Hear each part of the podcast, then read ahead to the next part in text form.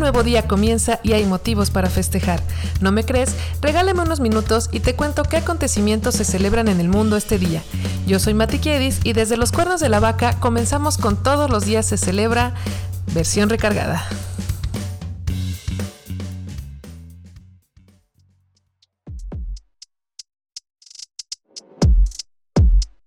Esta es la semana 32 de 2023. En este episodio hablamos de los festejos y efemérides del 12 de agosto. Buen día, buena vida. Hoy sábado 12 celebramos el Día Mundial del Elefante, el Día Internacional del Disco de Vinilo, el Día Mundial del Hijo de en Medio y el Día Nacional de los Bolos. Vamos a que te muestre lo que te tengo preparado, que es cortito.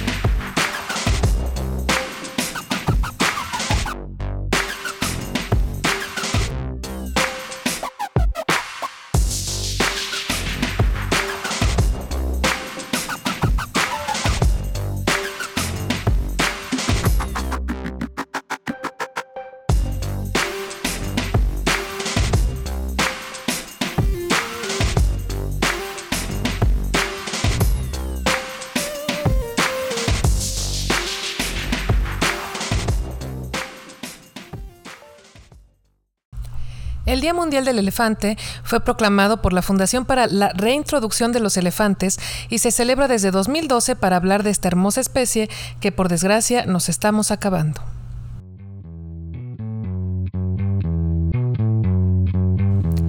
¿Sabías que... Imagina el daño que le hemos hecho. A principios del siglo XX existían unos 5 millones de elefantes en África. Hoy en el mundo solo se cree que hay unos 600 mil.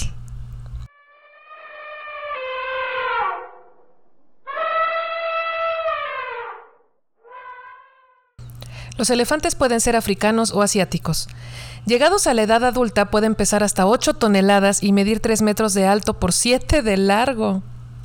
Oh my God lo que le convierte obviamente en el animal terrestre más grande del mundo. El embarazo de una elefanta dura 22 meses. ¿Te imaginas qué cansado?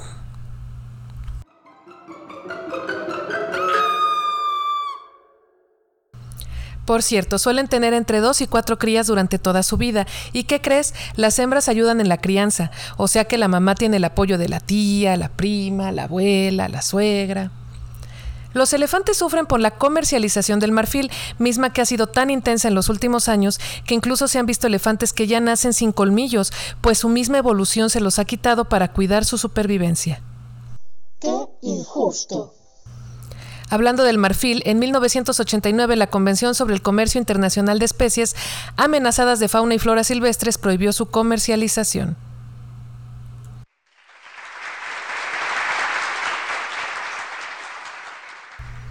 También sufren por la pérdida de su hábitat. Se les han arrebatado sus tierras por el fuerte incremento de venta de aceite de palma.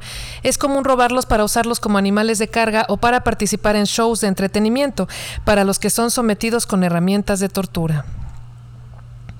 Los elefantes son muy sociables, no pueden vivir de manera solitaria. Los machos se separan de sus manadas al llegar a la pubertad, por ahí de los 13 años, por lo que las manadas son dirigidas por un matriarcado. Increíble, La manada puede tener entre 8 y 100 individuos y generalmente es dirigida por la hembra más anciana, que es la más sabia. Los elefantes se reconocen entre ellos y se alegran de verse, lo cual dan a notar con movimientos de orejas y lindos sonidos de aprobación.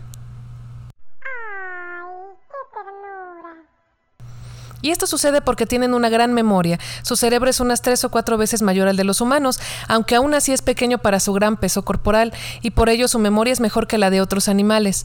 Y debe serlo, pues las matriarcas deben recordar los lugares con agua a los que deben guiar a sus rebaños.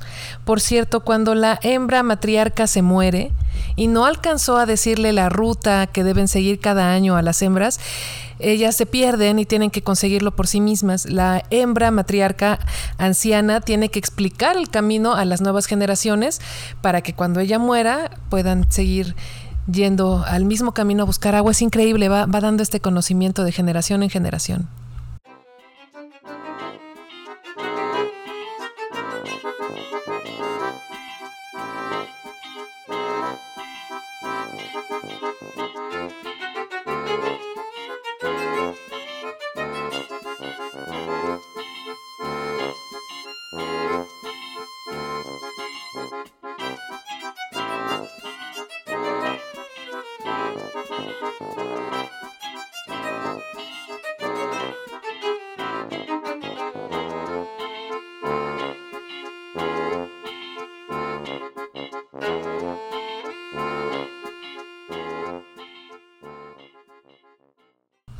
El Día Internacional del Disco de Vinilo se conmemora cada 12 de agosto recordando la invención del fonógrafo por el inventor y científico Thomas Alva Edison un 12 de agosto de 1877 y pretende honrar el modo en que disfrutamos de la música hace apenas unos ayeres.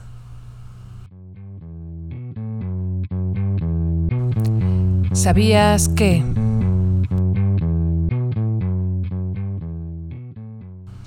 De los años 50 a los años 80 fue el formato de moda en la sociedad, también se le conoce como LP, Long Play, y se conformaba de lado A y lado B. Ah, claro, ahora recuerdo. La versión mini, los denominados vinilos de bolsillo, medían 4 pulgadas y fueron creados en los años 60. El primer cantante que grabó en un disco de acetato fue el tenor italiano Enrico Caruso en 1902. Y aquí hay un poquito de él por si lo quieres conocer.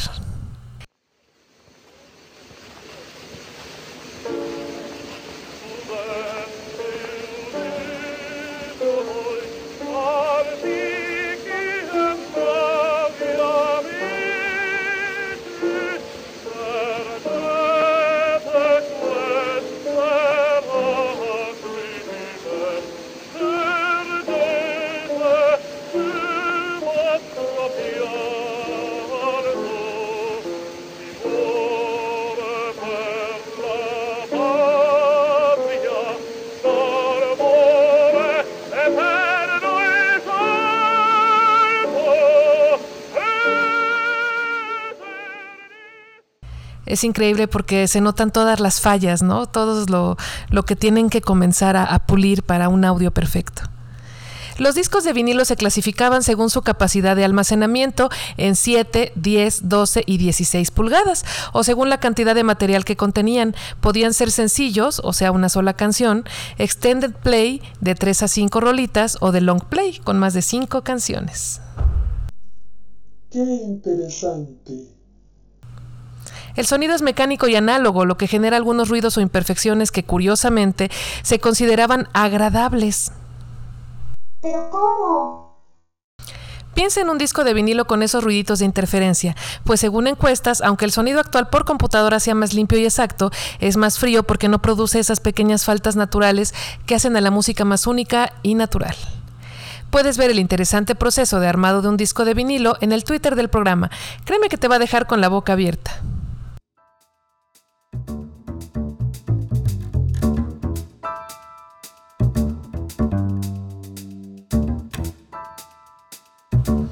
¿Y tú, querido oyente, qué recuerdos tienes de los discos de vinilo? Seguro había muchos en tu casa por tus padres, tíos o abuelos. O tal vez tú mismo eres ahora un coleccionista.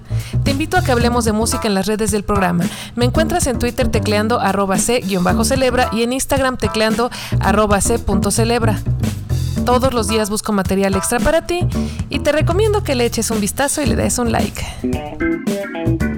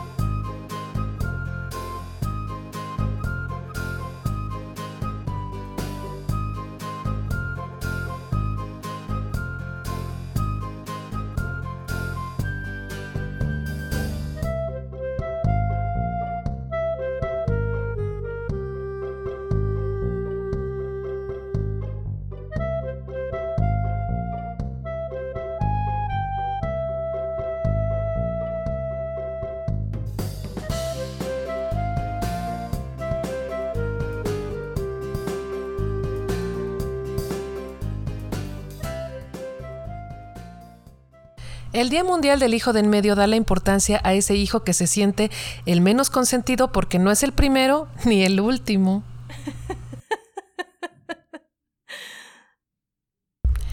Pero no te pongas triste si es que eres el sándwich. Hay mucho que decir de ti.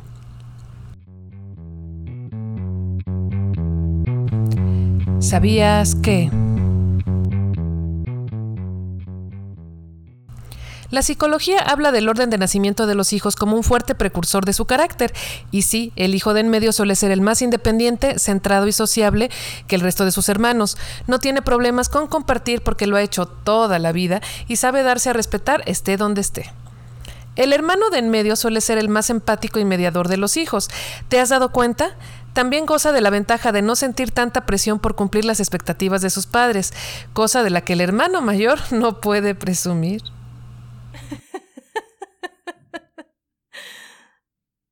Y si crees que eres el único que se siente desplazado porque no es el favorito, este día fue propuesto por una hermana sándwich, Elizabeth Walker, en 1986. Ya son muchos años teniendo estos sentimientos compartidos. Si conoces a un hijo de en medio o tienes a uno, hazle sentir querido y especial porque muchas veces se siente desplazado y no te lo dirá.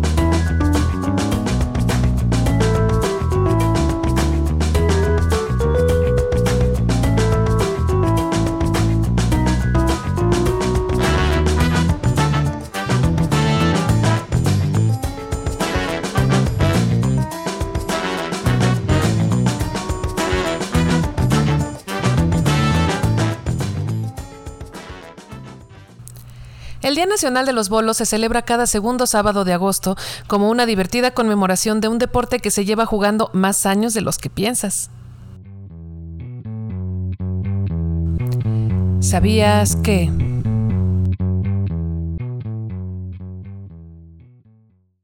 Al año, unas 100 millones de personas alrededor del mundo juega a los bolos. Los antiguos egipcios al parecer fueron quienes inventaron este juego, ya que se han encontrado evidencias de que lo practicaban en el 8000 antes de Cristo. So many years ago. Se jugaba con nueve piezas y la bola que los derribaba era una bolsa de cuero rellena de semillas. En la Edad Media era un juego de competencia entre nobles y un deporte que jugaban todos los ciudadanos. El primer club conocido de bolos se formó en Inglaterra y vio la luz en 1299. El juego tenía tan feliz y entretenida a la gente que el rey Eduardo III llegó a prohibirlo. Pero qué descaro. Pues es que necesitaba que prestaran atención al esgrima, el tiro con arco y la equitación, habilidades necesarias para la guerra. Muchachos, por favor, estamos hablando de 1200. En el siglo XVIII era tan famoso este juego en Europa que incluso se crearon leyes para controlar las apuestas que generaban. Veamos algunos de los beneficios de practicar bowling. Venga, caja registradora.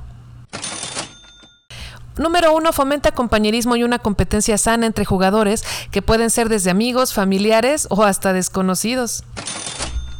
Número dos, ayuda a disminuir el estrés al concentrarte únicamente en derribar los pinos. Número 3. Al mejorar la técnica se eleva la autoestima, pues te das cuenta de que la constancia tiene resultados muy agradables. Número 4. Nos ayuda con el autocontrol, ya que es un deporte en el que tenemos que seguir reglas. Número 5. Fortalece el brazo y antebrazo principalmente, pero también trabajas la espalda y las piernas con la fuerza que haces al dirigir la bola. Y número 6. Mejora la coordinación. Debido a que se trata más de un deporte de precisión y puntería, las edades de sus jugadores pueden oscilar entre los 20 y hasta 50 años.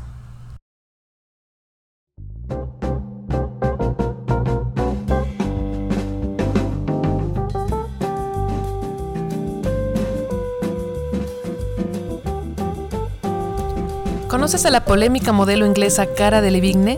Hoy es su cumpleaños número 31.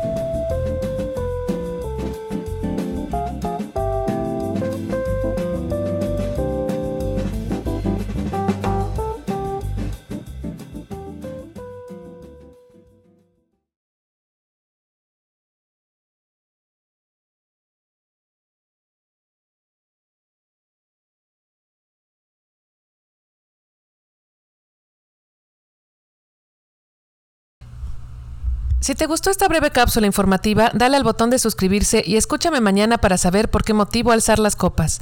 Buen día, buena vida. Ande por ahí haciendo el bien que nada le cuesta y recuerde que no tiene la culpa el indio, sino el que lo hace compadre. Adiós.